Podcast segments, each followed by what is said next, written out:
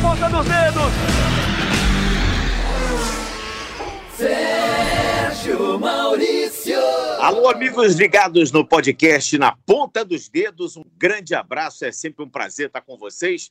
Nosso podcast, edição número 47, a vigésima de 2020. E depois da terceira corrida da temporada 2020 da Fórmula 1, dessa temporada que começou tardia, mas já temos três provas e Lewis Hamilton cada vez mais se aproximando de recordes, de números, enfim. A gente vai conversar aqui um pouco sobre a Fórmula 1, falar também sobre a Stock Car e, obviamente, fazer uma homenagem aqui. Hoje, terça-feira, estamos gravando o podcast exatamente no dia 21 de julho de 2020, data de aniversário e um aniversário redondinho, né? uma data redonda, 70 anos do Galvão Bueno. E já daqui já mando um parabéns super especial para o Galvão. E eu queria que vocês falassem também. Eu estou aqui com o Luciano Burti, com Felipe Jafone e Rafael Lopes, comentaristas dos canais Globo. O Rafa também assina a coluna Vão do Baixo no Globoesporte.com. E a gente vai falar também da importância né, do Galvão para o automobilismo, né? a importância do Galvão para a difusão da Fórmula 1. Eu, eu, eu podia dizer para todos os esportes, mas como a gente está falando aqui especificamente no nosso podcast, que tem o, o nome exatamente de um dos bordões de que ele tanto é, falou né, nas transmissões esportivas, vem na ponta dos dedos, e é esse bordão que dá nome ao nosso podcast na edição 47. Felipe Jafone, um grande abraço, é um prazer estar contigo, Felipe Jafone, que há pouco estava comendo um pudim de leite condensado. Estava bom o pudim, ô Felipe? tava, só que esse não foi eu que fiz, então estava melhor ainda.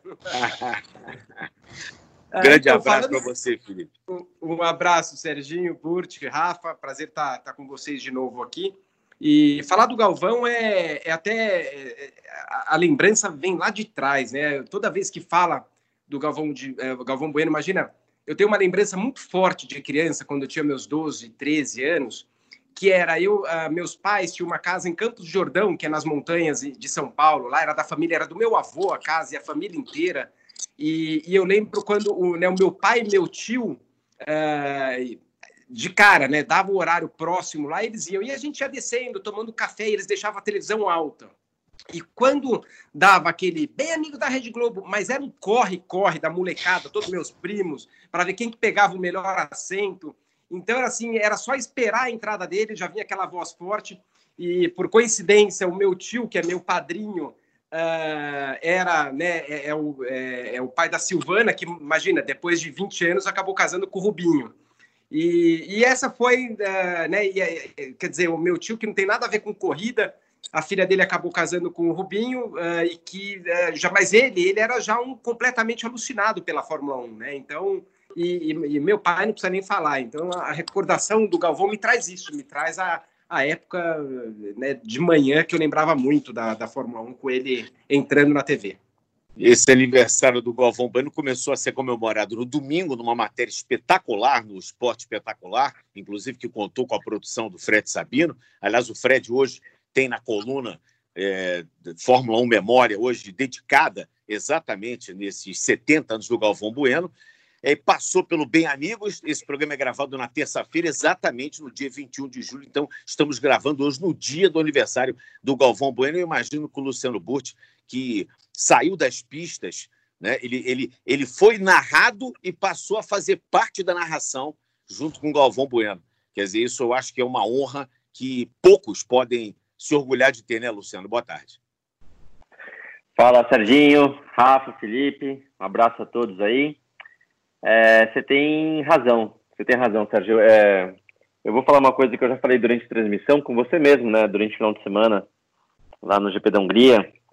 E eu me sinto um cara, assim, abençoado, sortudo, né, de trabalhar com algumas pessoas muito especiais que, para mim, eu digo especiais, obviamente, quando eu falo o nome de algumas pessoas, tem tantas outras que são e não só foram, como são especiais para mim, mas, obviamente, quando eu falo do Galvão, eu comparo, né, que nem eu comparei ao Jack Stewart, que foi meu primeiro patrão na Fórmula 1, eu comparo, obviamente, ao Schumacher, com quem eu trabalhei na Ferrari, e o Galvão, que são, são caras, são personagens, são ídolos que eu acostumava ver na TV, de longe, aquele negócio muito distante.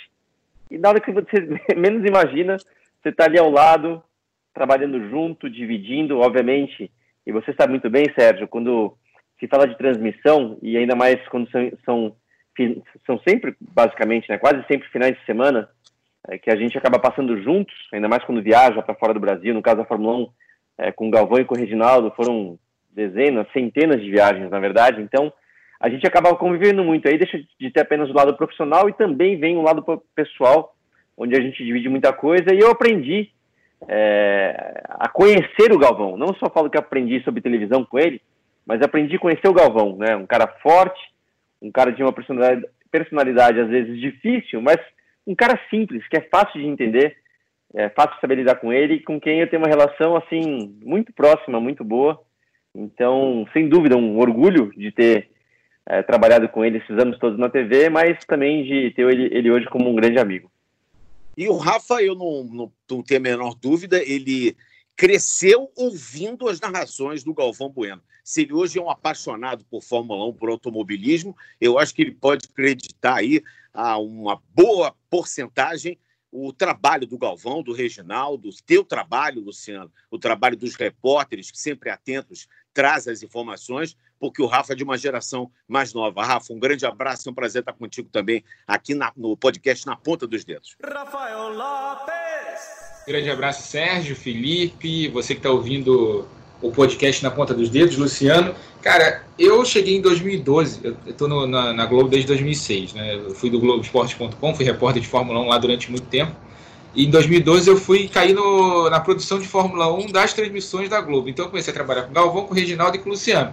Assim, aqueles caras que eu via na televisão e passei a trabalhar do lado, ajudando ali e tal. É, depois em 14, 2014 eu viajei, fiz várias corridas fora, acompanhando viagens, acompanhando essas histórias que o Luciano conta muito bem das viagens com o Galvão. E, cara, o Galvão é impressionante o quanto ele defende a equipe dele. Assim. Eu, eu fui muito tempo no, do backstage, né? Produção, depois na coordenação, ali no controle para fazer as transmissões, ficar ali por trás. E é impressionante quanto ele confia na equipe dele. Então, se você fala uma coisa no ouvido dele, ah, tem uma notícia que chegou urgente do jornalismo e tal, você canta no ouvido dele, ele, ele fala exatamente o que você falou. É impressionante o profissionalismo e a capacidade técnica que, ele tem. É, e eu meio que 2013, primeira corrida do ano, o Luciano estava fazendo Stock Car, estava correndo de Stock Car e não estava na transmissão. Era Grande Prêmio da Austrália. E aí o Alfredo, o Alfredo Boca, o nosso chefe e tal, gerente hoje de motor do, do de eventos do Grupo Globo, é, chegou para mim e falou, cara, ah, você entende o rádio? Eu falei, entendo. Então faz o rádio. Eu falei, tá bom, mas como é que eu vou fazer o rádio? Então, você aperta, sabe aquele botão ali, ó? Então, aperta ali, você fala no ouvido do Galvão. Eu, peraí, eu vou falar no ouvido do Galvão, é isso? Aí ele, é isso, você vai falar no ouvido do Galvão, fala curto, fala objetivo que ele, que ele vai pegar. Eu fiz a corrida inteira, com medo de, faz, de fazer um, um, cometer um erro e tal. Cara, a gente não perdeu um rádio, foi legal e tal. Acabou a corrida, estava aliviada e o Galvão agradeceu, falou que foi bom e tal. Então, tipo, é uma, uma das experiências que eu guardo. Essa história, é, o pessoal que me conhece já ouviu algumas vezes, mas é, assim, profissionalismo. Quando a gente foi gravar um obituário com o Galvão do Chico Anísio, Chico Anísio morreu, fez muitas transmissões de futebol com o Galvão. É, cara, a gente ele gravou de uma maneira assim, dois minutos, se eu não me engano, cravado. Aí ele fala, eu e Alfredo, aí a gente com aquela cara de espantado, né? De madrugada, depois de um treino classificatório da Fórmula 1. É, eu e Alfredo, a gente cara espantado olhando e fala: Não, não, vou fazer melhor. Aí fez de novo, melhor do que ele tinha feito a primeira vez. E isso era a mesma coisa nas corridas, quando ele gravava o comentário dele do Jornal Nacional, eu era o responsável por gravar. E era cravado sempre o cronômetro, o minutinho dele lá, era sempre cravadinho. Impressionante como ele consegue organizar as ideias na cabeça. E claro, tem o aspecto afetivo de ter crescido ouvindo as narrações, de ter repetido as narrações é, jogando videogame, brincando com carrinho, jogando botão, futebol de botão. Então o Galvão é uma referência e é um ídolo para tudo para a gente. Ele e o Reginaldo foram as grandes referências da minha carreira. Então, antes da gente passar para outro assunto, quero também falar um pouquinho aqui do Galvão, porque como narrador esportivo, eu não posso dizer que o Galvão, para mim, é uma grande referência, né? Uma referência na televisão. Eu digo que a televisão ela foi uma até o Galvão Bueno, é, com, com, narradores espetaculares, como o Luciano do Vale, o Tércio de Lima, o Ciro José, o Marco Antônio, o Osmar Santos. Eu posso citar aqui diversos narradores, mas a partir do Galvão estar narrando na, no, na TV Globo, primeiro na TV Bandeirantes, depois na TV Globo, ele imprimiu um ritmo de narração diferente do que era a narração de televisão, que era uma coisa muito mais conversada, e ele passou sim a ser um narrador. Mas eu quero contar um. Eu tenho vários episódios com o Galvão mas eu quero contar um que é bastante interessante, a Olimpíada de 2012, a TV Globo não tinha os direitos da Olimpíada, e sim o Sport TV, e o Galvão foi apresentar, era um prédio macabro lá no centro de Londres, era no 26º andar, um elevador daqueles com porta pantográfica, era um prédio macabro. E a gente tinha que apresentar o programa lá, e no último dia da Olimpíada, o Galvão não quis apresentar o programa, enfim, ele teve algum problema, ele falou, não, não vou apresentar o programa hoje, e tinha sempre um substituto. E o Maroca, o Mário Jorge Guimarães, que era o nosso chefe, falou para mim, Serginho, você não apresentou nenhum programa. É, já tinha o, o, o Rob Porto tinha apresentado, o Marcelo Barreto tinha apresentado, e eu não tinha feito a apresentação. Ele falou assim, você quer apresentar? Eu falei, poxa, tem uma honra, uma honra muito grande. E cada vez que esse programa era apresentado e o Galvão não estava, foram poucas vezes, ele deixava um comentáriozinho gravado. E nesse dia, foi o dia da medalha do Ezequiel Falcão, do Esquiva Falcão, e no boxe. E ele eu cheguei na redação, ele chegou logo atrás e falou: Oi, Serginho, tal, tem que gravar sobre o, o Falcão. você pode me dar aí uns tópicozinhos? Aí eu escrevi assim, rapidamente pesquisar, botei assim uns cinco tópicos. Filho do Toro Moreno, é, ele é muito, muito carente, uma família baiana. Eu escrevi cinco tópicos para ele. Ele pegou o papelzinho, olhou assim os, as cinco linhas que eu escrevi, dobrou no bolso e falou quatro minutos, como se ele fosse amigo íntimo da família com aquele jeito galvão de falar, um jeito cativante, um jeito interessante, é, dando uma notícia maravilhosa para o Brasil, que era a conquista da medalha no último dia dos Jogos, falando de uma pessoa que ele jamais viu, e falando do pai dessa pessoa, que era o Toro Moreno, que dava treinos para o filho dentro de casa, como se ele fosse um membro da família. E quando ele acabou, ele olhou para mim e perguntou assim: tá bom? Aí eu falei assim: você jura que você está perguntando para mim? Eu não, o que, que, eu vou dizer para você? Não tá bom, não. Tá maravilhoso. Ele falou: Você acha que vale mais algum comentário? Eu falei: Acho que você falou tudo que você podia falar de uma pessoa que jamais viu um ser humano que, do qual você está falando. Quer dizer, então ele tinha um poder de síntese, um poder de interpretação. Para mim, foi o cara cenicamente, cenicamente, o melhor cara na televisão que eu vi. É, é ele, sem dúvida nenhuma. Uma voz marcante, bordões marcantes e, e, e, embalou os nossos sonhos esportivos, porque o, o esporte é entretenimento, ele embalou né, os, os, sonhos esportivos dos brasileiros. E eu soube de uma coisa que eu, aliás, eu nunca tinha pensado nisso, que ele é o cara que mais falou para os brasileiros na história do nosso país pelas transmissões esportivas e pela quantidade de pessoas que estavam vendo as decisões de Copas do Mundo, as corridas do Ayrton Senna, os Jogos Olímpicos, todas as transmissões mega importantes em que ele estava sempre ali, ele foi o cara que mais falou para o povo brasileiro em toda a história do, da comunicação brasileira. Quer dizer, então, só por isso a gente tem que agradecer de trabalhar ao lado dele, de beber na fonte e de poder é, usufruir, né? poder é, tirar alguma coisa ali do Galvão. Então, a gente só pode desejar a ele um, mais 70 anos de vida. Esses 70 foram muito bem vividos, que ele continue dessa forma que, que ele é, porque ele é um sujeito formidável.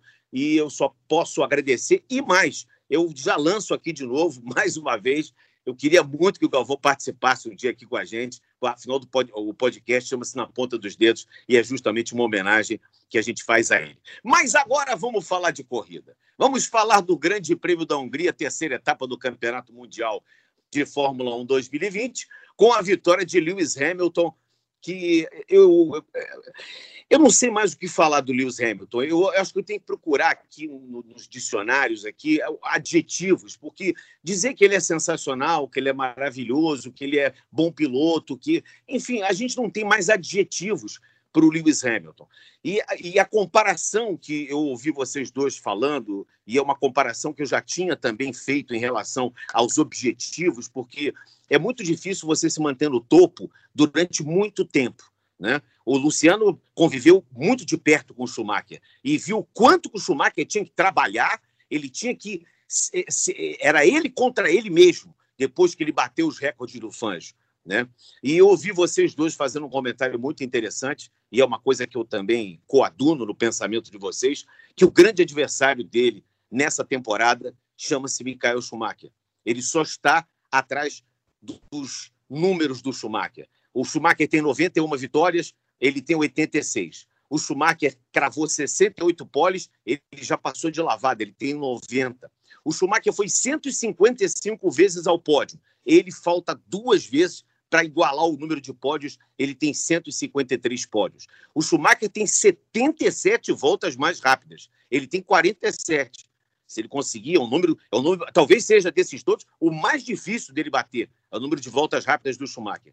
O número de pontos a gente não pode comparar porque o Schumacher correu numa época em que a pontuação era diferente. Então, os pontos eu não vou falar aqui porque é, não, não, acho que não vale a pena. E primeiras filas, largar na primeira fila. 166 vezes o Schumacher largou e 146 agora com essa última, 147 vezes largou o Lewis Hamilton na primeira fila.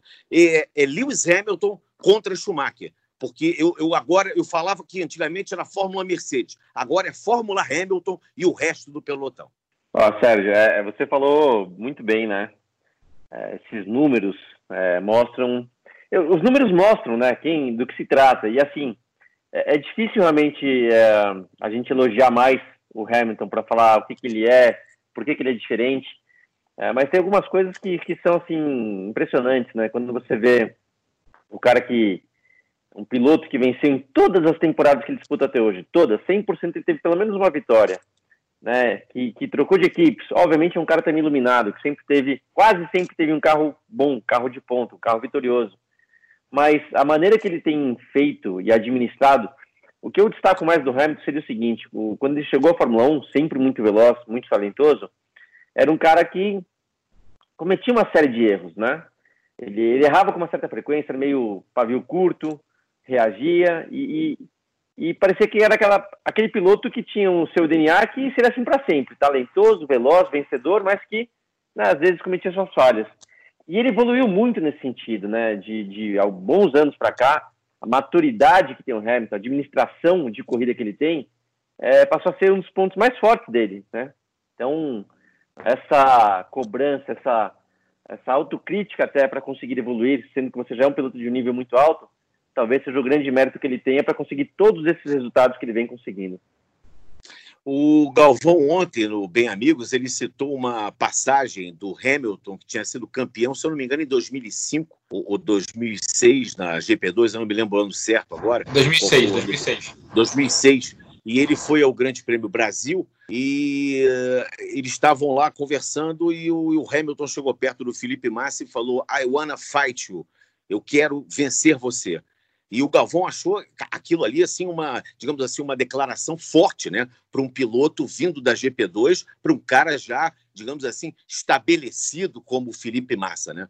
Quer dizer, essa vontade interior do Hamilton é, é uma coisa que, que impressiona. Eu acho que impressiona como a gente lembra, obviamente, eu detesto fazer comparação com pilotos, detesto, mas a gente lembra né, em alguns, alguns detalhes essa, for, essa força interior, tanto do Schumacher quanto do Senna. E, e, ele tem os dois como grandes ídolos. O Senna, então, é o grande ídolo da, da vida dele. Quer dizer, ele, ele, traça, ele consegue colocar junto das, das suas valências é, algumas atitudes e algumas cobranças que os outros se faziam. E ele também faz a ele. E eu acho que isso torna diferenciado, o Felipe. É, eu acho que ele está num, uh, num momento uh, especial. A gente tem que lembrar, é, né, obviamente, que ele é o melhor piloto, isso aí não, não dá para tirar, mas ele guia também o melhor carro né, do momento, uh, e é o que o Luciano falou: você precisa ter uma estrela grande para acontecer. Ele podia ter tido, aconteceu com, né, aconteceu com o Schumacher, de voltar para a Fórmula 1 numa equipe ainda que não estava preparada, mas. E, e, mesmo se tivesse, não sei se ele iria conseguir a voltar a vencer.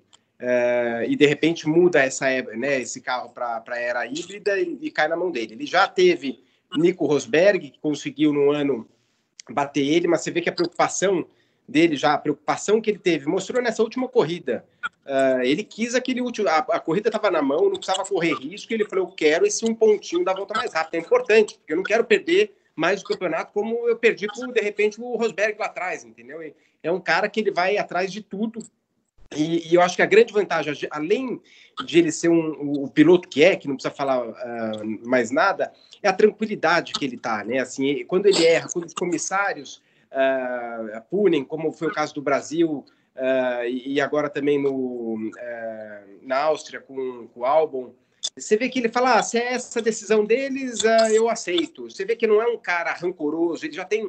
Ele está num outro nível de estresse, sabe? De preocupação. E isso acho que eu deixo ele muito mais relaxado para ele guiar e fazer aquilo que ele sabe melhor. Então eu vejo ele é, com o carro que ele está muito difícil é batido. De novo, primeira corrida apanhou, tomou, foi igual ao ano passado. O Bottas chegou lá, fez a pole, ganhou a corrida, né, na Austrália do ano passado também, e tá, todo mundo começa a especular, será que parece que é o cara que a hora que ele sente a pressão, ele tá melhor ainda, ele tá em casa na pressão, não tá nem um pouco preocupado. E isso faz ele atingir os números que ele vem atingindo. E junto a isso tudo, nós vivemos um ano especial, um ano da pandemia, um ano que é, vai ficar marcado na, na nossa memória, na nossa vida, né? Nós que estamos passando por tudo isso, é, e ainda situações em que o Hamilton, nesse momento, com a sua, digamos, popularidade, ele é um cara mundial, ele é um ídolo mundial, ele também está em outros caminhos que não a Fórmula 1, né? um caminho das defesas sociais, do, do lado social. E isso não se deixou, é, é em momento algum, quando ele senta no cockpit, amarra o capacete muito bem pintado, desenhado pelo Ray Caldato, e ele coloca a primeira no carro, tudo aquilo que ele está defendendo nas causas sociais, sendo criticado, inclusive o Marandetti fez uma crítica, o Jack Stewart fez crítica, o Bernie Eccleston fez crítica, ele rebateu todas essas críticas, ele parece que se desliga e, e aí sim se torna o Hamilton piloto, aquele cara que a gente sabe como, como, ele, como ele é um, realmente um leão, como ele é um cara é, que busca a vitória, que busca, como bem lembrou o Felipe Jafone, que coloca um pneu faltando quatro voltas, ele podia arriscar aquilo tudo, vai que o mecânico coloca mal a roda, vai que acontece alguma coisa. Ele jogou, podia ter jogado fora uma corrida certa, mas ele queria aquele ponto. Quer dizer, então ele está ele tá conseguindo chegar numa maturidade tal, num, num, num estado assim de, de nirvana, em que ele consegue ser o Hamilton das causas sociais e o Hamilton piloto de Fórmula 1. Rafa Lopes.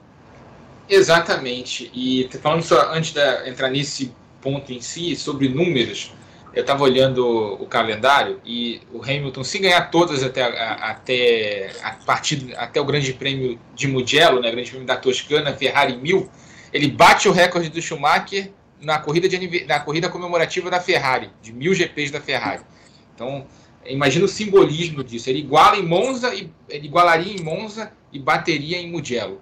Quer dizer, você tem todo o simbolismo aí do Hamilton poder bater as marcas, a principal marca, uma das principais marcas do Schumacher na Itália, na casa da Ferrari. Então você tem aí todo um simbolismo aí do Hamilton. Sobre as causas sociais, eu acho que o Hamilton entendeu o lugar que ele tem no mundo. Ele é um esportista negro num esporte de elite, né, que majoritariamente branco ao longo de toda a história é, do esporte, da, da modalidade e ele entendeu o papel dele ali, ele sabe que ele está sendo visto pelo mundo inteiro, ele está conseguindo, de certa forma, ampliar o alcance da Fórmula 1 com o discurso que ele tem, com o discurso antirracista que ele está adotando. E hoje ele, junto com o LeBron James, é, são os dois grandes esportistas negros e talvez os dois grandes esportistas do mundo. Né? Porque não só performam bem, né, tem um desempenho ótimo onde fazem o esporte, no caso do Hamilton, a Fórmula 1, no caso do LeBron, a NBA, o basquete americano, o melhor basquete do mundo, como entender o papel deles fora do, da pista, fora da quadra, e defendem causas que valem a pena ser defendidas. O Hamilton, é, várias vezes em entrevistas, disse que sofreu bullying por ser negro na infância na Inglaterra, então ele passou por fase, ele amadureceu muito e agora entendeu o lugar dele no mundo e está defendendo uma bandeira muito interessante, muito válida, porque é, é, é o, o, digamos que só quem é negro para entender onde o calo aperta, né? Então o cara, o cara passou por isso, várias pessoas no mundo, vários negros passaram por isso e passam por isso todos os dias. E o Hamilton está defendendo o lado deles e arrumou encrenca, inclusive, brigou com o Chase Carey, brigou com o Jean Todt, brigou com o Roman Grosjean, que é presidente da GPDA, Associação dos Pilotos, exigindo, post, além daquela, daquela cerimônia lá antes da largada, com End Racism, né, fim ao racismo, as camisas e tal, é, ele, o Hamilton ajoelhando desde o Grande Prêmio da Áustria, é, exigiu é, é, posturas ativas, né, é, é, medidas efetivas, no caso. E no caso do Grosjean, ele reclamou muito da postura de alguns pilotos que ignoraram lá o protesto na Hungria. A Hungria, que é um país governado por um primeiro-ministro de extrema-direita, o Viktor Orbán, então, talvez fosse o lugar mais emblemático para fazer esse protesto e vários pilotos não se manifestaram ali. Então, Hamilton cobrou uh, posturas do Jean Todt, do Chase Carey, Chase Carey, que é o chefe comercial da Fórmula 1, e também do Roman Grosjean, o presidente da Associação dos Pilotos. Para você entender aí o tamanho que o Hamilton tem hoje no esporte. Hamilton largou na pole, Bottas a seu lado, depois Lance Stroll e Sérgio Pérez. Tivemos ali uma segunda fila toda da Racing Point. E eu estou falando aqui um pouquinho do grid para a gente falar depois da chegada. Aí tivemos o Sebastian Vettel na melhor posição de largada dele, foi a quinta posição. O Leclerc largou na sexta posição, Verstappen em sétimo. Verstappen que deu na volta de apresentação uma pancadinha e para quem não viu nas redes sociais, procure, porque o vídeo da câmera on-board dele mostrando é, em time-lapse, né, em velocidade rápida, é, é, a, a, o, que, o, que, os mecânicos fizeram foi uma coisa. É, é, é sensacional, né? Para quem gosta de mecânica, para quem gosta de Fórmula 1, ver um trabalho tão bem feito, tão bem executado, né? deixando o Verstappen largar em sétimo, Lando Norris largou em oitavo, Sainz em nono, as duas McLaren passando para a fase final do, tre do, do, do, treino. O Gasly foi o décimo colocado, reclamando muito do motor Honda. Ricardo, décimo primeiro. O Russell, que teve uma performance maravilhosa nesse final de semana. O Jorjão Russell largou na décima segunda posição. O Albon, que chegou melhor do que largou, largou em décimo terceiro. Depois o Ocon. O Latifi foi décimo quinto. Tem que alguém sabe se o Latifi já completou a prova? Tinha um, um boato aí que ele ainda estava lá correndo na Hungria o Kevin Magnussen e o Romero Grosjean, eles largaram em 16 e 18, mas largaram do, do, do, do box, né? acabaram sendo penalizados, a gente vai falar sobre isso. Kvyat, Giovinazzi e o Raikkonen fecharam, o Raikkonen fechou a raia, inclusive largando na última posição. Fala um pouquinho sobre essa situação da, da equipe Haas. A equipe Haas estava com pneus, era a única do grid que estava com pneus faixa azul, e na volta na primeira volta, antes de completar a primeira volta, eles entraram no box. O que, que o comissário Felipe Giafone pode nos falar sobre este imbróglio? Gostou do imbróglio? imbróglio. Ó, como, é, como comissário, eu fiquei até com vergonha, porque na hora que aconteceu, uh, eu falei, caramba, mas uh, veio a punição depois, e eu comecei a ler depois da corrida, né, o, o artigo da, da punição e tudo, e você vê que foi uma, uma punição que não, é, não foi preto no branco, porque uh, se fosse, eles teriam punido já na hora. Né? Os comissários eles têm como a, a primeira coisa, né? isso aconteceu na, antes da largada. E normalmente essa punição que eles tomaram 10 segundos depois poderia ter vindo 10 segundos no pit, né? Na, é o mais normal. Na próxima parada, toma 10 segundos e você volta para a real da prova, né? Numa condição real. Então, eu, eu acredito que teve uh, um desencontro também uh, entre os comissários uh, durante isso.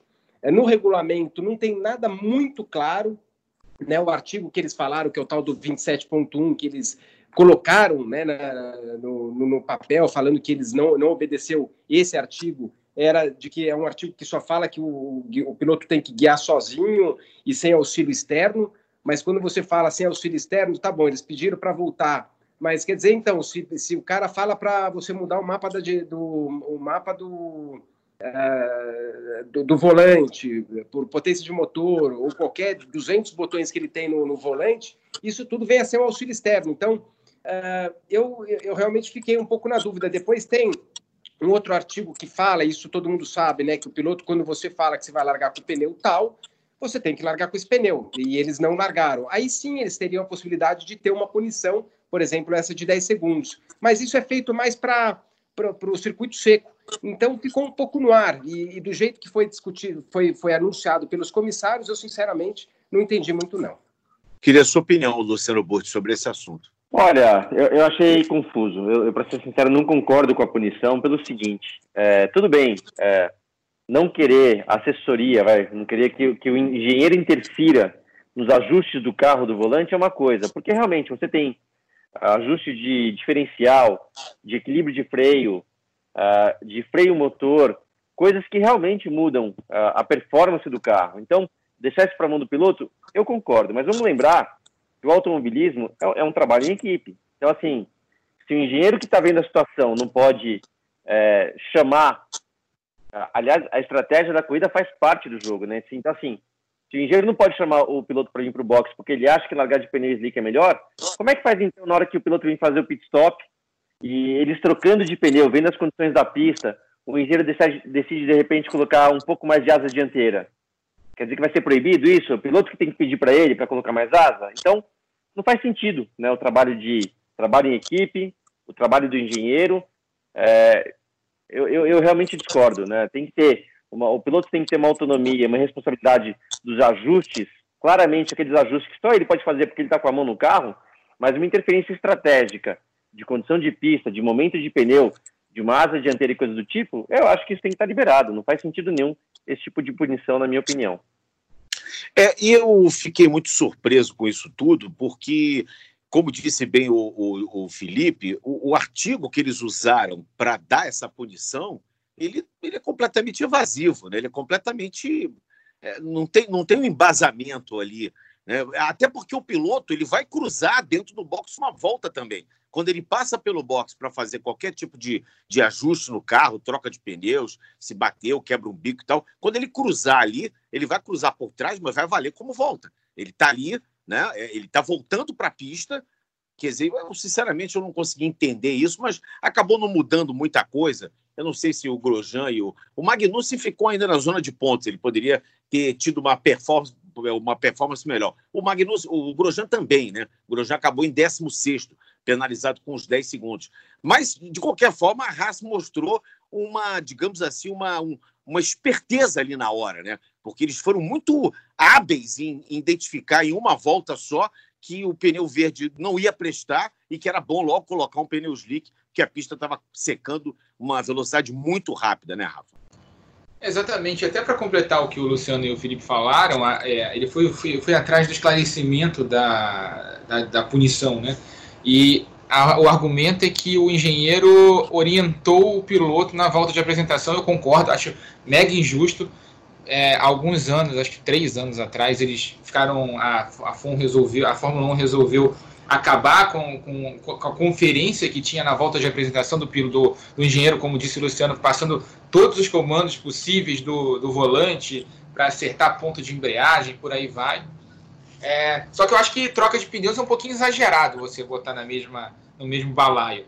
E até, até para exemplificar o que eles falaram, eles botaram dois rádios diferentes, o rádio do Magnussen, em que ele e o engenheiro dele tem um debate enorme na volta de apresentação sobre trocar ou não trocar o pneu, e o rádio do Kvyat, que queria trocar o pneu, perguntou para o box e recebeu um sonoro silêncio de volta.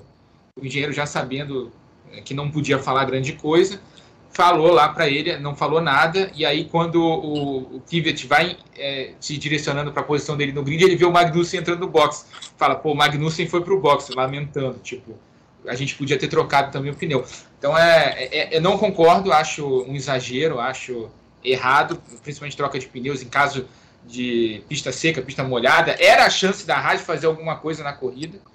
Era esse pulo do gato que o Magnussen teve com o engenheiro dele é, foi responsável por ele marcar pelo menos um ponto, ele marcaria dois, marcou um ponto.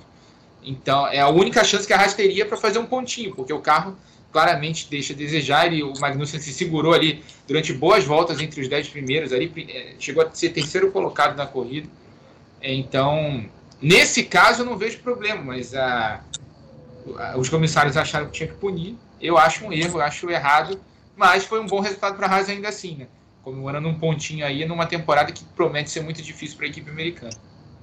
Essa temporada de 2020, a gente está falando aqui de alguns aspectos, do aspecto do Hamilton piloto e o Hamilton, é, o cidadão defensor de causas sociais. A gente está falando aqui é, sobre é, várias situações que aconteceram nesse início da corrida, com esse, essa explicação mal dada, mas eu queria que a gente refletisse um pouquinho sobre esse início que eu acho que ninguém podia imaginar, mesmo com todas as comparações possíveis feitas, ou imaginações, ou enfim, a gente não podia imaginar que os carros da Racing Point iam ter essa performance que estão tendo. Eu acho que a Racing Point mostrou nessa corrida aí uma, uma, um pé de igualdade, praticamente um pé de igualdade com a, RBR em termos de classificação. É um carro muito rápido, talvez falta alguma coisa ainda para a corrida, né? apesar da excelente colocação, que foi a quarta posição do Stroll, mas é um carro que cada vez mais tá,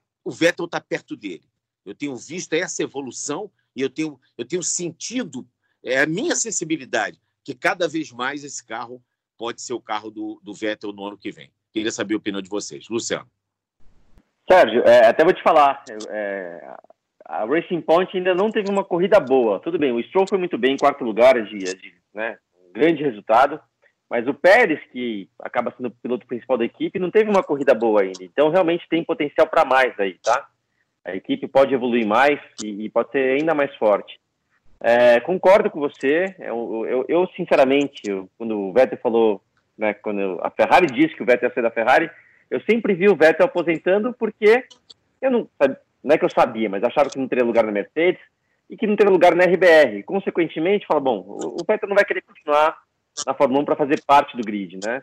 Mas de repente está surgindo uma outra equipe aí que, né, surpreendeu todo mundo, por mais que a gente já soubesse que tinha um potencial, ela vem surpreendendo e obviamente é, depois de um ano bom é, é menos difícil ter um segundo ano melhor ainda, né? Porque é uma base muito boa. Então você acaba tendo ainda o recurso financeiro que essa equipe pode ter a mais, uma associação com a Aston Martin, coisa do tipo. Então eu vejo com bons olhos. E seria muito bom, tá? Ter o, o Vettel, talvez com aquela vontade, aquela sede, quando está já estabelecido como um tetracampeão numa equipe de ponta, meio que aquele negócio, né, que já está estabilizado. Mas quando vem um desafio novo, de repente vem aquele brilho nos olhos que precisa. E, e vou te falar uma coisa, você vê como o Vettel ainda faz a diferença, como a experiência ainda é importante. É, a gente criticou, e com razão, a estratégia da Ferrari de colocar pneu macio na primeira parada do, do Leclerc. Né? Tirou o de intermediário e colocou macio. A Ferrari chamou o Vettel para fazer a mesma coisa. E no rádio o Vettel falou: Ó, acho que não, hein? Acho que a gente devia ir para o médio. E colocou o médio. Entendeu? Quer dizer, ele foi contra a, a, o pedido da equipe. E até uma vez eu vou lembrar mais uma vez: esse é um trabalho em equipe. Por isso que a decisão de pneu e tudo mais não é somente de um lado ou de outro, tem que ser de ambos, né? Então, muito legal de ver essa experiência, obviamente esse talento que o Vettel tem, e, e seria assim uma pena se a Fórmula 1 deixasse de ter um piloto como ele. Então, se essa oportunidade vier a ser a Racing Point, eu concordo com você que cada vez mais está fazendo sentido nessa direção. É, e o carro vai ser o mesmo, né? Quer dizer, não vai, vão haver, obviamente, algumas mudanças, mas vai ser um ano também atípico de 2021, porque não vai haver praticamente investimento para construir um carro, né? Vai ser o mesmo carro, quer dizer. Então, eu imagino que essa performance toda da Racing Point, com a associação Aston Martin e a possibilidade de ter um piloto como o Vettel para desenvolver esse equipamento, eu acho que, que, que, todos saem ganhando, até a Mercedes sai ganhando, porque ele vai guiar com o motor Mercedes. Ele também pode ajudar é, com, com, o talento que ele tem, com o feeling, a sensibilidade dele. Ele pode ajudar a Mercedes, né, o Rafa? É, é a forma dele correr com a Mercedes sem criar, sem a possibilidade de problemas dentro da Mercedes principal, né? Ele vai correr com a Mercedes B ali, vai ser o, o líder da equipe, com o Stroll ali provavelmente na segunda vaga. O Pérez já está meio que resignado, procurando vaga aí em outros lugares. Tem a chance da Haas e da, Alfa Romeo, que já demonstraram interesse no, no passe do mexicano. Uh, eu vejo a Racing Point hoje como uma terceira força, brigando pela, com a RBR pelo segundo posto ali. A Racing Point tem um carro muito forte. Disse que para essa temporada não vai evoluir tanto o carro assim, por questões financeiras. Vai deixar para fazer um investimento maior para 2021, quando a Aston Martin chega e vai ser o novo, novo nome da equipe. É, eu gosto muito do, de ter mais uma equipe forte ali.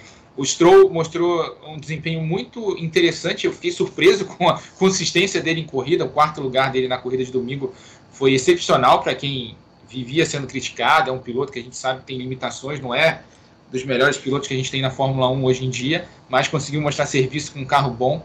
Então, eu vejo com bons olhos a Racing Point. Tem a questão, toda a questão da, da protesto, mais um protesto da Renault sobre cópia, a história do duto de freio, que pode ser o um ponto fraco ali. Eu acho que não vai dar em nada, acho que vai terminar em pizza, mas é um ponto a ser olhado ali e que pode até criar um. É, como é que eu posso dizer? Um, um parâmetro aí para os próximos anos da Fórmula 1, por exemplo, com a Red, com a Red Bull dividindo com a AlphaTauri é, várias partes do carro que hoje não poderiam. Né? Então, é, é esse protesto da Renault serve para isso também, para elucidar para os players da Fórmula 1, entre aspas, é, o que pode ser feito, o que pode ser usado de outro carro, o que pode ser copiado oficialmente, entendeu? Então, é, o, que, é o, que eu acho que, o que eu acho que seria muito bom para a Fórmula 1, porque nos anos 70, 80, acontecia isso, né? Algumas equipes compravam chassis de uma marca, compravam motores de outra e montavam suas equipes. E, obviamente, não, é, é, valia ali o, o, feeling do engenheiro, valia muito o feeling do piloto, mas eram, eram equipamentos muito semelhantes e tinha um grid muito maior, o investimento era mais barato na Fórmula 1. Eu acho que, eu concordo com o Rafa, acho que não vai dar nada a isso, e tomara que, que progrida né, essa, essa situação para uma, digamos assim, uma, uma equalização né, do, dos carros da Fórmula 1 que a gente mais quer é isso, apesar do que é bom sempre lembrar, isso nunca houve no automobilismo. Desde o kart à Fórmula 1, nunca tem sempre o cara que gasta mais e que está lá na frente, e tem sempre o cara que gasta menos e está lá atrás. Isso aí é uma condição sine qua non de automobilismo. Pode mais quem, quem tem mais, e pode menos quem tem menos. Isso aí é uma, é uma frase certa. Eu queria falar aqui sobre essa, essa corrida, principalmente do Verstappen, que ele foi segundo colocado, chegou à frente do Bottas, exatamente numa semana em que o Bottas fura a bolha, em que o Bottas foi anunciado como segundo piloto é, para 2021, companheiro do Hamilton, e é, ele acaba não tendo a performance, eu, eu, imagino, que a Mercedes queria, Felipe. Acho que a Mercedes queria que o Bottas entregasse um pouquinho mais do que entregou nessa corrida. É, o Bottas uh, faltou né, um pouquinho. Eu, na verdade, eu queria ver o, o, Verstappen nessa Mercedes no lugar do Bottas aí, que ia ser bonito de ver. A Mercedes não vai fazer nunca isso, porque eu acho que a estratégia dela de, de contratar o Bottas, eu acho que foi perfeita no sentido de uh, ter um segundo piloto que, uh, quando o primeiro piloto dá uma vacilada ou tem uma dor de barriga, ele vai lá e faz o que tem que fazer, ganha corrida e está lá para isso mas ao mesmo tempo não está lá para. Né, tá normalmente atrás uh, do, do, do, piloto principal, e isso acaba dando mais chance do piloto principal levar o título no final do ano, porque eles não ficam se tirando pontos né, entre eles. Mas para essa corrida, uh, o, o, que ele fez, a estratégia né, que a equipe fez com o Bottas foi exatamente igual, tirando o comecinho da corrida, foi exatamente igual ao que a, estra a estratégia da uh, que eles usaram com o Hamilton no passado, quando o Verstappen estava liderando e, uh, e ele não conseguia, o Hamilton não conseguiu ultrapassar, eles pararam lá na volta uh, ah, 38, acho que era 38 para a segunda parada, o Hamilton caiu lá para trás, colocaram os pneus médios, ele veio buscando e acabou passando e de viagem, passou de sobra. Uh, e, o, e, fizeram a mesma coisa com o Bottas, a, a, com a única diferença de que o pneu, eles optaram para o pneu duro, e o Bottas não compareceu, ele chegou rápido, deveria ter chegado um pouco antes, tinha uma condição de pneu muito melhor e não conseguiu atacar, e aí, aí sim você vê a grande diferença entre os dois pilotos. É, o Verstappen realmente deu um show ali naquela batalha entre os dois. Eu me surpreendi muito, acho que negativamente, com o Leclerc nessa prova. Achei ele muito. É, assim, parecia que estava aceitando muito aquelas ultrapassagens. Parece que ele aceitou que o carro era ruim e talvez não, não tenha se esforçado. Eu, eu não vi um Leclerc é, como a gente tem visto, né? Eu não sei se o Luciano viu assim também. A Ferrari é, é, obviamente está fora desse patamar aí de Mercedes, de, de RBR de, e de, e de Racing Point. Ela hoje é a quarta força, se a gente assim puder fazer uma análise, mas eu não, não vi é, digamos assim, o brilho nos olhos do Leclerc, que, que, ele tem carregado de vez em quando o carro nas costas. Eu não tenho visto, aliás, eu não tenho visto nessa temporada isso. Sérgio, uma coisa que eu, que eu. Você, você tem razão, você olhando aqui de fora, você tem razão, tá? Mas uma coisa que eu defendo no caso do piloto é o seguinte: eu vou fazer uma, um, uma comparação que eu vi que, que, que, exemplifica muito bem o que eu vou falar. A, o, a Fórmula 1 fez uma comparação da volta do, do Stroll do ano passado, classificando na Hungria, com a volta desse ano. E se você vê a tocada, a diferença da tocada é outro piloto, né? A precisão, o estilo, é, obviamente sendo dois segundos e se não me engano, mais rápido, muito mais rápido que o ano passado, mas a tocada dele está muito melhor. Então, assim, o carro determina muito isso. E, e, muitas vezes você vê um piloto não brigando muito, não atacando. É, o Felipe também vai poder explicar isso aí. É, às vezes o carro está tão solto, tão des desequilibrado, que você fica numa tocada meio, né, sem aquela agressividade que você quer ter, né? Parece que você não está tentando, mas é que se, se, você tentar um pelinho a mais, você vai rodar. Então, é difícil de fora a gente poder é, entender o que está se passando ali, né? O, o, Leclerc já se mostrou um piloto fantástico em outras situações, e, e, mas o carro ruim atrapalha demais. E uma outra coisa que você tem razão, Sérgio, até o brilho no olhar também chega uma hora que fala, caramba, né, tem tanta coisa acontecendo, tem tanta pressão, tem tanta coisa, e acaba dando uma ofuscada assim, né? O piloto às vezes acaba sendo um pouco abalado por uma situação é, emocional. Você sabe né? que, o que me parece também é que com essa demissão do Vettel, o peso ficou muito em cima do, do, do Leclerc. Então estão esperando demais. Imagina, o que, que não pode se esperar de um piloto que hoje é o primeiro piloto da Ferrari? Né? Se, se a gente for elencar aqui todos os primeiros pilotos Ferrari no decorrer, o, o, Luciano sabe disso melhor do que qualquer um, porque viveu esse ambiente, né?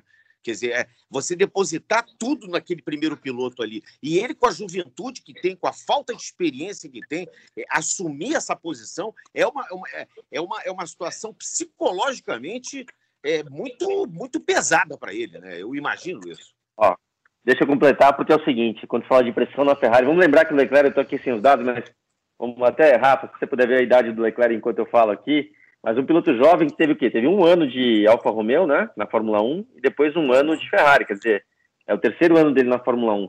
Eu lembro do seguinte, em 2002, ano que a Ferrari ganhou praticamente tudo, né, que era quase, quase imbatível. A Ferrari foi... 22 um, anos de idade.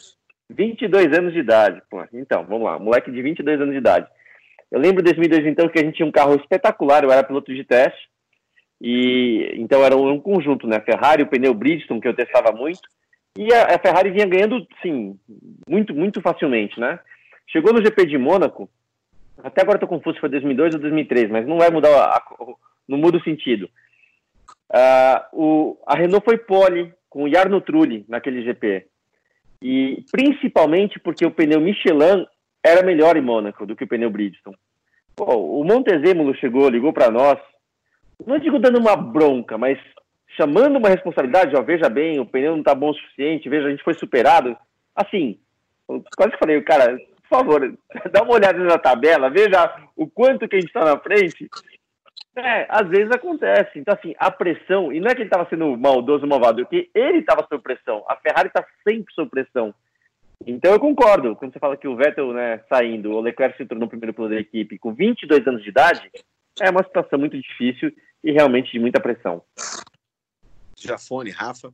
É, não, e com carro é ruim, né? Quando você tem essa pressão toda e você tem um carro voador, fica mais fácil. Mas de repente, vamos lembrar, vai, uh, Sérgio, eu acho que a única injustiça que você cometeu com o Leclerc foi a, a primeira corrida, vai, que a primeira corrida ele mandou muito bem. É Chegou verdade, em segundo, é né? Carregou. É é, carregou, mas eu concordo com você plenamente. É, ele fez isso e depois acabou, acabou ele, né? Não, não fez, só, aliás, só tomou vareio do Vettel na maior, na maior parte do tempo. Então, uh, e eu acho que se acertou em cheio quando falou dessa pressão.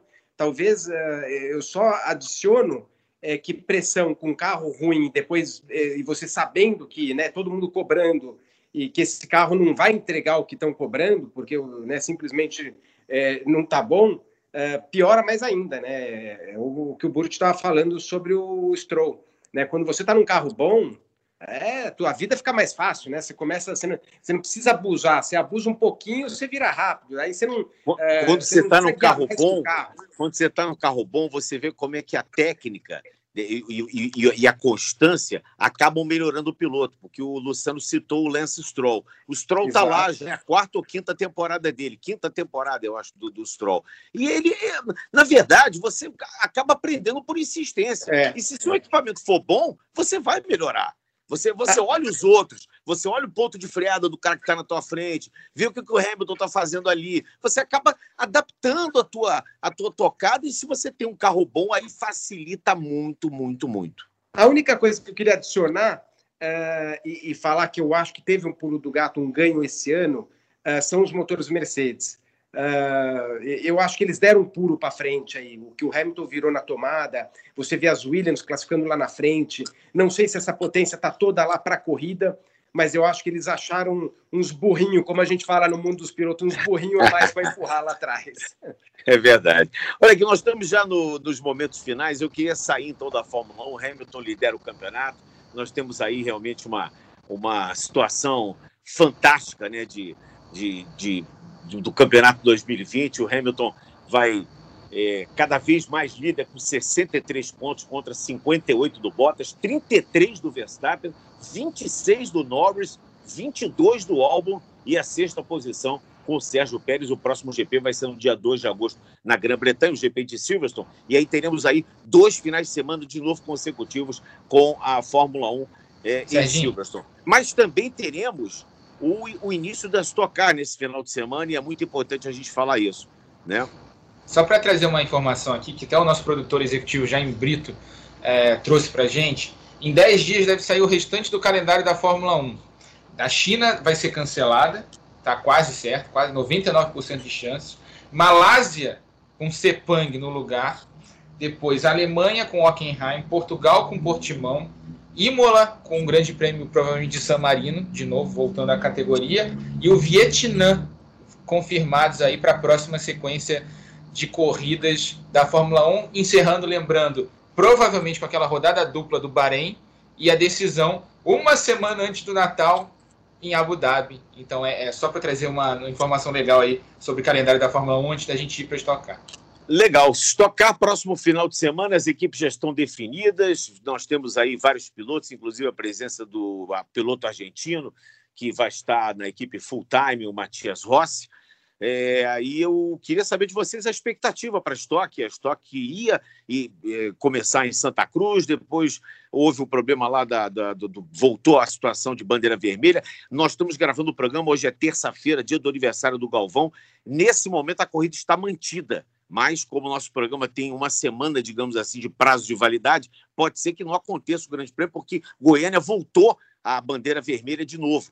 Havia uma possibilidade de São Paulo. Eu falei com o Dadá e o Valdir Bernardo, que é o presidente da CBA, e ele pensa em São Paulo e Velocitar, mas aí é uma questão da Vicar, é uma questão do Carlos Cole, que é o diretor da Vicar. Ele queria, de repente, concentrar São Paulo e o Velocitar, que seria capital e interior para fazer aí algumas rodadas e aí com isso conseguir colocar a estoque em andamento, que é a principal categoria, num ano que, que, que, nós vamos voltar a ter duas marcas, né? Então a gente fica nessa expectativa. Tomara que no final de semana tenhamos a estoque. É, o, o, que eu, o que eu fiquei sabendo, falei bastante com o Ricardo Maurício, né? Ricardo, a gente pedala juntos de vez em quando, ele falou bastante, falei com o Rubinho também, é que a mudança no carro foi relativamente grande, né? Eles, eles mudaram tiraram pressão aerodinâmica do carro, mexeram um pouco para dar essa igualdade agora entre as duas marcas, e é um carro mais solto, mas o Rubinho falou uma coisa interessante, falou ele, ele é um carro mais difícil, mas continua sendo prazeroso de guiar. Então talvez isso pode trazer um pouco mais de equilíbrio, porque ah, o Felipe vai saber também muito bem isso que eu vou falar, as equipes melhores, como você falou muito bem, Sérgio, quem pode mais consegue fazer melhor, é, trabalhavam sempre muito né, na parte aerodinâmica e as outras equipes não tão estruturadas trabalhavam menos. Não que isso ainda não exista, existe ainda assim, existe diferença entre os carros por uma questão de capricho de cada equipe. Mas acho que talvez o equilíbrio possa ser maior, porque tem menos pressão e aí agora pode igualar um pouquinho mais.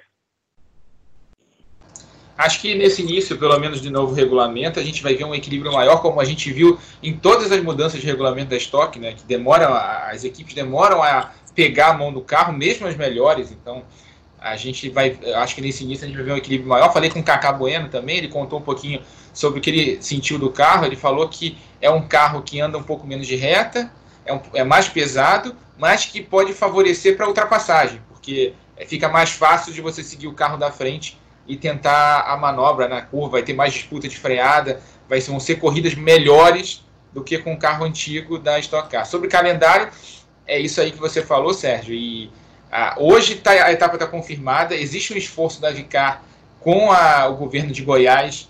Vai ter. Eu tive acesso ao protocolo de, né, de sanitário para a corrida da semana passada e eles falaram. Vão, trabalhar em conjunto com a Vigilância Sanitária de Goiás, vai ter, vão ter representantes da Vigilância Sanitária nos boxes lá, é, vistoriando todo o protocolo, face shield, né, aquele escudo facial, é, máscara, é, distanciamento social, é, tem todo um protocolo e supervisionado pelo, é, pela vigilância sanitária. Então, pisou fora da linha, você está fora do autódromo. Então, se você, por exemplo, um piloto cometer alguma, alguma falha no protocolo, vai ser advertido e, em caso de reincidência, pode até não participar da corrida, se for o caso, e a corrida nem acontecer se muita gente descumprir o protocolo. Então tem toda essa questão. Então é, é a Stock quer fazer um evento exemplar para continuar a temporada e principalmente mostrar para os outros estados e prefeituras e por aí vai que pode ser feito um evento com segurança, sem grandes problemas, sem casos de Covid, sem colaborar uh, com o espalhamento né, e com a proliferação da pandemia. Essa é a intenção da Stock Car nesse momento. A etapa está confirmada, a gente, é, como disse você, a gente está na terça-feira, a etapa está confirmada para Goiânia. Sábado, treino, em teoria, às quatro e meia da tarde, com transmissão ao vivo do Sport TV. E no domingo, a corrida, onze e meia da manhã, também com transmissão ao vivo, só que do Sport TV 2. Muito bem, Jafone, o caminhão já foi? Já partiu o caminhão? O caminhão, qual caminhão? O caminhão do teu pai, do teu irmão? ah! eu, eu, eu tô aqui em cima, né? Eu não fui, eu acho que eles devem sair é, entre hoje e amanhã. Mas é, eles, meu pai, exemplo, antes da gente começar a gravar, os dois estavam aí, né? Os dois estão é, aí, então vale O meu aí, pai, né? eu sei que não vai. É, o meu irmão estava tentando credencial para ir, para você ter uma noção do quanto rigoroso está. É, até então, eles estão limitando todo mundo. E tem outra, uma outra questão que a gente precisa é, lembrar que tem, né, todo mundo tem que passar pelo teste PCR e muitas pessoas podem não passar. Exatamente. Eu, eu ia falar sobre esse assunto. Hoje agora. mesmo tem um piloto que vai ter HB20 também, é, não quero nem mencionar nomes, porque isso aí é uma coisa é, que não foi divulgado ainda, mas tem um piloto que não vai, que já contatou um outro piloto que é amigo meu para ver se ele podia ir no lugar dele, porque ele, ele foi fazer o teste e deu, e deu positivo. Na minha equipe, quando eu fui correr uh, na Copa Truck, do, duas pessoas de dentro uh, deram positivo e não foram para o evento. Então, assim, uh, imagina isso aí, né? Um, é, um piloto que vai disputar o campeonato, isso pode acontecer qualquer hora do ano, né? O cara até acho, eu falei com o Carlos Coll isso um tempo atrás, que deveria ter alguma brecha em regulamento para poder uh, tirar, uh, descartar no, né, uma etapa aí para tentar. Ele, uh, isso vai acontecer. Vai ter três, vão ter três descartes né, nessa ah, temporada. Então Já saiu o regulamento esportivo semana passada, eu estava lendo ontem. São três descartes. Você pode descartar, por exemplo, uma etapa completa com três corridas, que vão ter. A gente vai ter três, alguns formatos diferentes nesse ano para compensar as etapas que não foram realizadas. Então a Stock esse ano passa a ter três descartes antes da penúltima Perfeito. etapa. Você vai para a última etapa já com a pontuação certinha, com os descartes já feitos. É, até a penúltima etapa você pode descartar três corridas. Então tá feito já. Então é isso. Está muito bem. Tomara que nós tenhamos Goiânia. Como mais uma vez eu, tô, eu digo para vocês, nosso programa é gravado na terça, ele vai ao ar na quarta-feira, então ele tem prazo de validade de uma semana. Eu quero mais uma vez parabenizar aqui o Galvão Bueno pelos 70 anos. Queria agradecer aqui ao Felipe Jafone, ao Luciano Burti e ao Rafael Lopes pela parceria. Eu gosto muito de apresentar esse nosso podcast, porque a gente conversa, debate, enfim, tem ideias aqui bem bacanas e essa foi exatamente a edição número 47 do nosso podcast. Senhores, alguma coisa mais a dizer? Um grande abraço para todos. Não, Serginho, tamo junto aí. Então vai, Felipe. Eu estou só despedindo aqui já. Antes que... O, o, vai. o Burt falou assim: pô, o Rubinho falou que esse carro é prazeroso de guiar. Você ainda cai nessa historinha, o cara anda num kart indoor, com bomba d'água e fala que, é, que gosta. Se o Rubinho for é fazer corrida de Fuca, de Fusca, ele vai dizer que é bom de guiar. Um abraço para vocês. Ele ainda cai nessa. Dou razão a você, Felipe Jafone, tem razão. E Grande abraço, queria... Luciano. Um abraço, Felipe. Tchau, Valeu, Serginho. Valeu, Rafa. Felipe. Valeu, Rafa. Abração. Muito bom contigo, Rafa. Muito bom, Sérgio. Eu queria deixar aqui uma mensagem nos 70 anos do Galvão, dizer o quanto eu tenho de honra de poder estar trabalhando com vocês todos, agora comentando corrida. É um prazer, cara. Os caras que eu via na televisão, que eu admirava, hoje eu estou trabalhando do lado, cara. Vocês não sabem o quanto eu fico feliz com isso. Tá bom, muito obrigado. A participação do Luciano Burti, do Felipe Jafone do Rafael Lopes, comentaristas dos canais Globo. Estamos colocando o ponto final nessa edição 47 do nosso podcast, que tem a edição do Bruno Mesquita e do Maurício Mota, a coordenação do Rafael Barros e a gerência do André Amaral. Final de semana, estocar, fiquem ligados aí, sábado e domingo, treino e corrida. Tomara que aconteça lá em Goiânia, no Autódromo Internacional Ayrton Senna. Um grande abraço a todos e fiquem sempre ligados. Nosso podcast com crescimento sempre incrível. Fiquem sempre ligados a cada semana uma nova edição. E aí, tá ligado? Velocidade nos canais Globo, emoção na pista. Na ponta dos dedos!